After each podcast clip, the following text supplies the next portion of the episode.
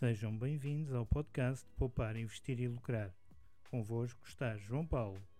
Aqui, todas as segundas, quartas e sextas-feiras, vamos falar de um tópico de finanças pessoais, literacia financeira e mercados financeiros em não mais de 10 minutos.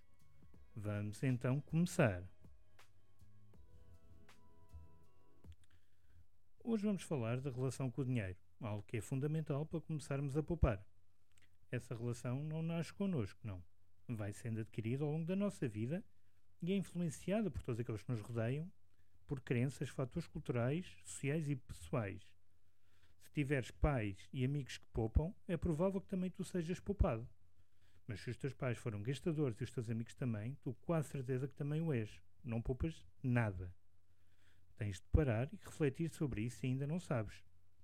E no fundo vais ter que blindar completamente a tua mente se quiseres mudar. Ou seja, não seguires as palavras de ninguém. Eu falo da minha própria experiência. Eu tive que mudar dos meus amigos mais próximos, pois os anteriores não me acrescentavam valor. E inclusivamente puxavam-me para baixo. Isto é, quando falava em investir e poupar, que era o que eu pretendo, atingir a independência financeira, tinham comentários como: não vais conseguir, deixa-te disso, desfruta, mas é da vida. E eu percebi que não queria isso para mim. Tens de fazer o mesmo. E se quiseres começar a poupar e investir, é fundamental mudares a tua relação com o dinheiro.